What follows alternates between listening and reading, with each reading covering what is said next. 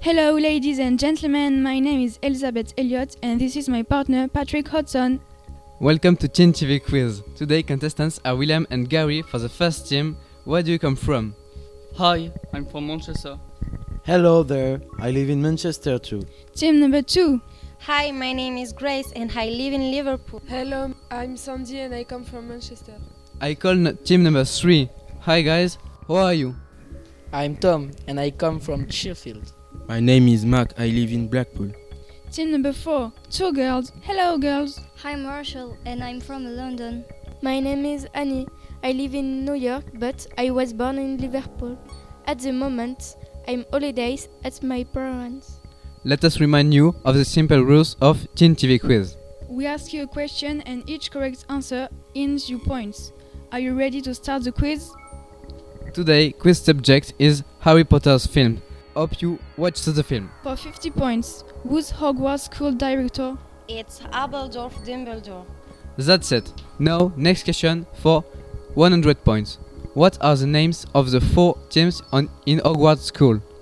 Well, I think they are Gryffindor, Slytherin, Hufflepuff, and Hogwarts. Sorry, but there is a mistake. It's not a grout, it's Ravenclaw. Well, done, team, number four. 100 points. if you want to win two tickets to visit the Wizarding World of Harry Potter. Call 1, 2, 3, 4, 5, 6, 7, 8, 9, 0 and answer the following question.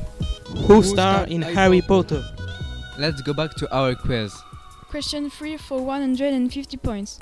On which platform can we go to catch the train to go to Hogwarts? Nine and three quarters. That's true. 150 points for team number 1. Question 4 for 200 points. How is the dog with three heads called? Fluffy. Yes, ready for the next question for 250 points. Who played Ron Weasley in Harry Potter? I think it's Daniel Radcliffe. That's wrong. Daniel Radcliffe has the leading role in Harry Potter. Ward has the supporting role. It's Rupert Grint. Let's count the points. Team 1, you reach one, uh, 150 points. Team 2, 50 points. Team 3, 200 points. Team 4, 350 points. Rachel and Annie, come here please. Congratulations. You is the winner of our quiz. You're going to visit the Wizarding World of Harry Potter. You will leave for London and spend a weekend in our capital city.